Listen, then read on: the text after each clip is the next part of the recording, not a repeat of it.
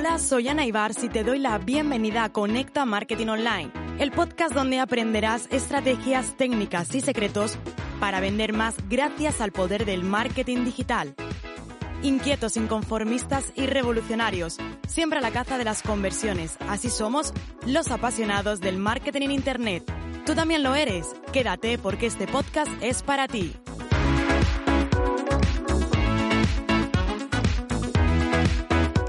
Bienvenidos y bienvenidas a este episodio número 40 del podcast y bienvenidos y feliz 2021. Iniciamos un nuevo año y de verdad estoy muy contenta de seguir con todos vosotros y con todos los episodios. Estas últimas semanas de Navidades hemos aprovechado para descansar, pero también para crear cuáles serán los próximos contenidos de los siguientes 35 episodios. Lo tenemos ya todo planificado, aunque obviamente siempre dejamos tiempo, siempre dejamos hueco para otros temas que pueden ser puntuales o que pueden ser novedad y que siempre me gusta compartirlo con todos vosotros. ¿Cuáles son tus propósitos de 2021? Y es que parece que estas primeras días del año solamente se habla de eso. ¿Qué quieres conseguir? ¿Qué quieres lograr? Plantéate los objetivos. Quizás sea ir al gimnasio, quizás sea levantarte antes, leer más. Es como que siempre tenemos los típicos propósitos que año tras año nos lo vamos poniendo, ¿no? Año tras año los vamos teniendo una y otra vez y que, bueno, cuando hacemos un poquito de análisis parece que quizás algo ha fallado. Y aunque el 1 de enero siempre es un buen momento, recuerda que el momento es cualquiera.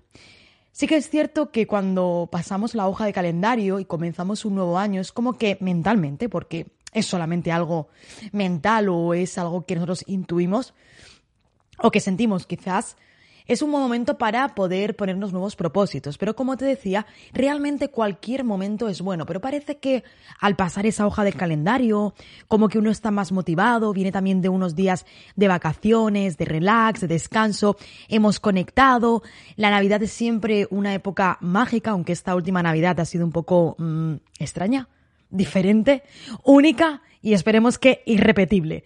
No es una para que queramos repetir, la verdad que no. Entonces, bueno, está genial, como te decía, que ese cambio de año signifique para ti nuevos propósitos. Y es estupendo, Aldo.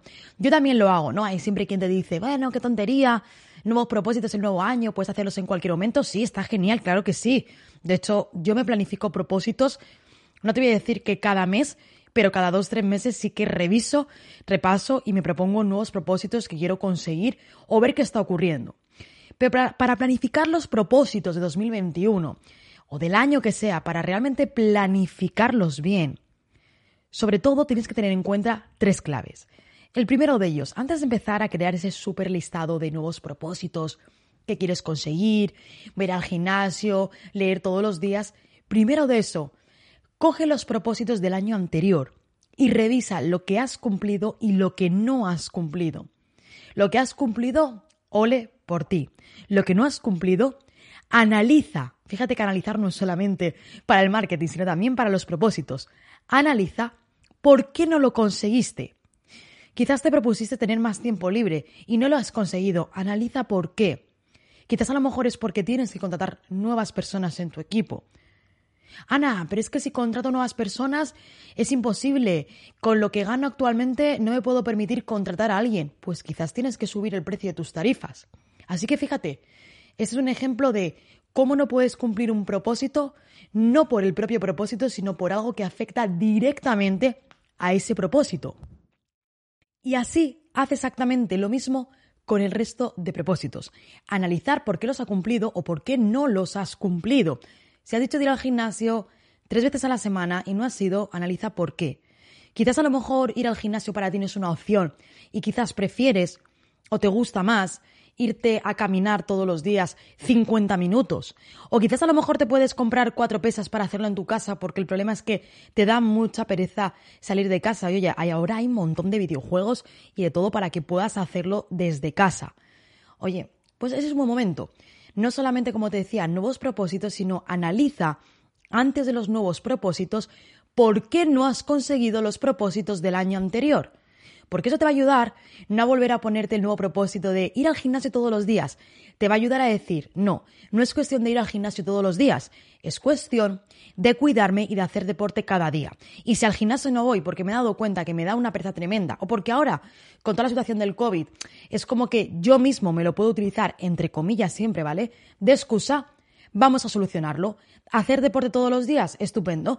Pues todos los días, media hora, me voy a andar, me voy a correr y voy a comprarme un pack de pesas en internet, en Wallapop seguro que encuentras mogollón en Amazon para hacerlo desde casa. Eso es de lo que se trata. El gran problema que me encuentro cuando hablo con alumnos, incluso yo misma, es que me vuelvo a poner una y otra vez los mismos propósitos del año anterior que no he cumplido sin ni siquiera analizar por qué no lo has conseguido. Pues aplica esta filosofía que hacemos y analizamos con las campañas publicitarias, con las estrategias de marketing, con lanzamientos. Cuando algo no ha funcionado, no lo volvemos a lanzar otra vez. Analizamos por qué no lo hemos conseguido o qué no hemos logrado. Haz exactamente lo mismo con tus propósitos. Analiza por qué no los has conseguido y traza nuevos propósitos considerando eso. En segundo lugar, mira, está genial los propósitos, pero olvídate de propósitos que significan hacer cambios de rutina o de hábitos diarios tremendos. Hay una cosa que son los baby steps. Los baby steps son hábitos pequeños. Por ejemplo, si tú quieres decir, quiero leer todos los días y actualmente no lees, creo que va a ser muy complicado que comiences a leer de la noche a la mañana todos los días. Pues quizás en vez de planificarte o en vez de que tu propósito sea leer cada día, cuando ahora no lees o cuando hace meses que no coges ni siquiera un libro, lo ideal sería coger los sábados por la tarde media hora para leer.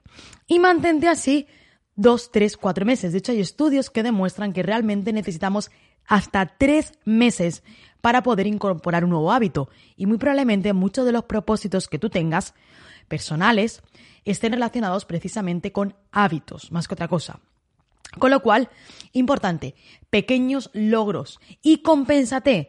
Cuando el sábado hayas puesto esos 30 minutos de lectura y los hayas leído, tómate tu postre preferido. Siéntate a ver esa peli de Netflix o esa serie de Netflix que tanto te gusta.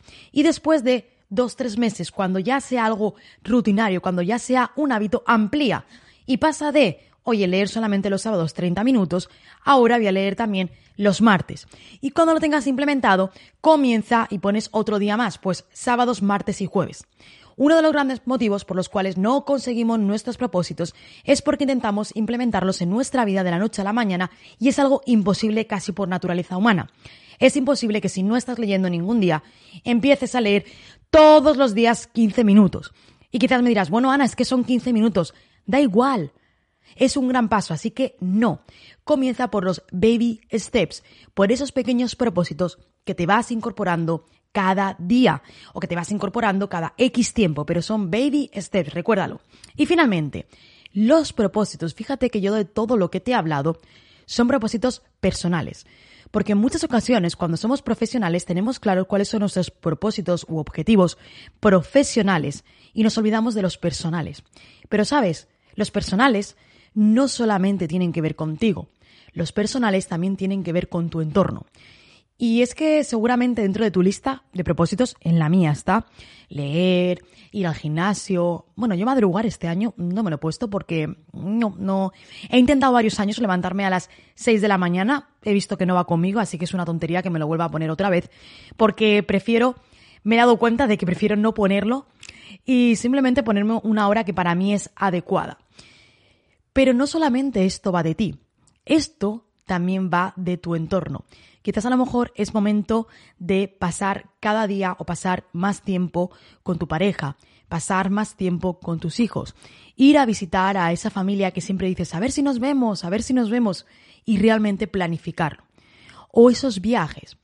Es algo curioso porque cuando planificamos el trabajo, nuestro trabajo profesional, siempre nos ponemos los lanzamientos. En enero voy a lanzar este curso, en febrero esto, en marzo voy a lanzar un nuevo taller, en abril lanzaré esto, lo otro, ¿no? Y en diciembre del año anterior comenzamos a planificar todo ese siguiente año profesional.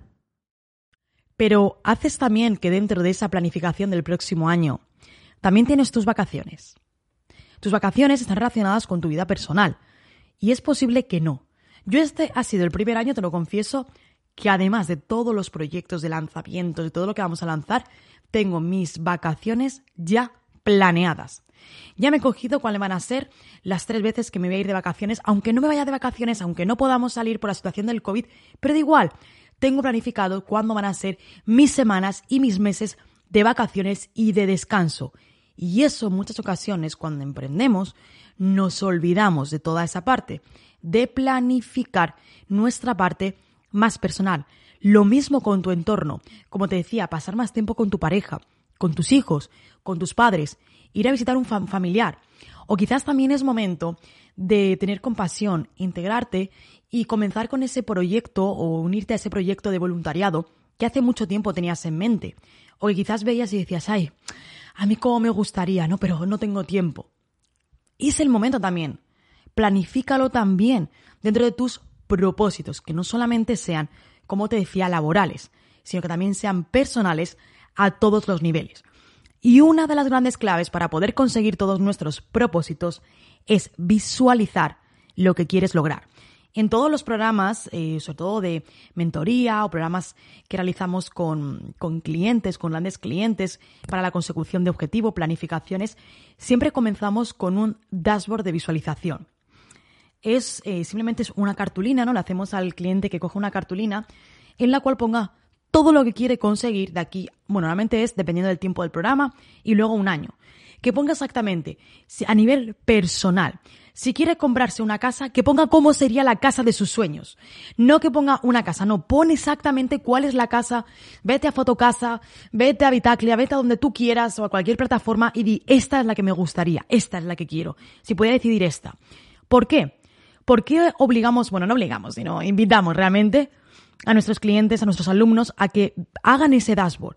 Porque así funciona el subconsciente. Cuando nosotros lo visualizamos y lo tenemos cerca, sentimos que podemos lograrlo. Y es como siempre tenlo cerca cada día de tu vida. Tenlo al lado de tu despacho, tenlo en tu oficina para recordar qué quieres lograr. Y lo dicho, no tiene por qué ser la casa de tus sueños o el coche de tus sueños. Quizás puede ser invitar a un viaje a una persona especial, a tu amigo, a tu pareja o a tus padres. Quizás ese es tu objetivo. O quizás tu objetivo es este año quiero tener un niño o este año quiero independizarme.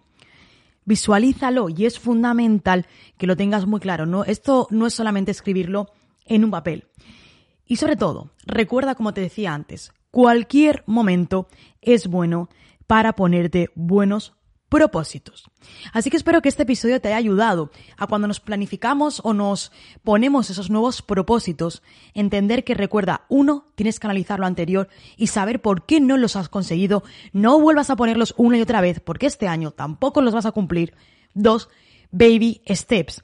No esperes de la noche a la mañana que has estado sin ir un año entero al gimnasio y esperes ahora ir de lunes a sábado una hora cada día, porque no lo vas a lograr. Y en tercer lugar, los propósitos son profesionales y son también personales. Tenlo en cuenta. Y también es muy importante. En ocasiones nos ponemos propósitos que no son reales y que incluso nosotros mismos, cuando los estamos planificando, en nuestro subconsciente hay una vocecita dentro de nosotros que dice, sabes que no puedes conseguirlo. Ojo, no te estoy hablando por capacidad, sino te estoy hablando porque quizás un propósito que tú te has puesto de voy a trabajar o voy a levantarme a las 5 de la mañana. Quizás sabes que a lo mejor a ti sentarte o levantarte, mejor dicho, perdona, levantarte pronto es algo que no te sienta bien o que quizás no eres productivo. ¿Sabías que todos tenemos diferentes momentos de productividad? A mí me pasa con mi pareja que él por las noches es súper productivo. Cuando yo me voy a dormir, él a las 12 de la noche, a lo mejor está de 12 a 3 de la mañana, con horas súper productivas, que al día siguiente me dice todo lo que ha hecho y le digo, venga, va, no me lo creo. Me dice, sí, sí. Y sin embargo, para mí, ponerme de 12 de la noche a 3 de la mañana sería impensable.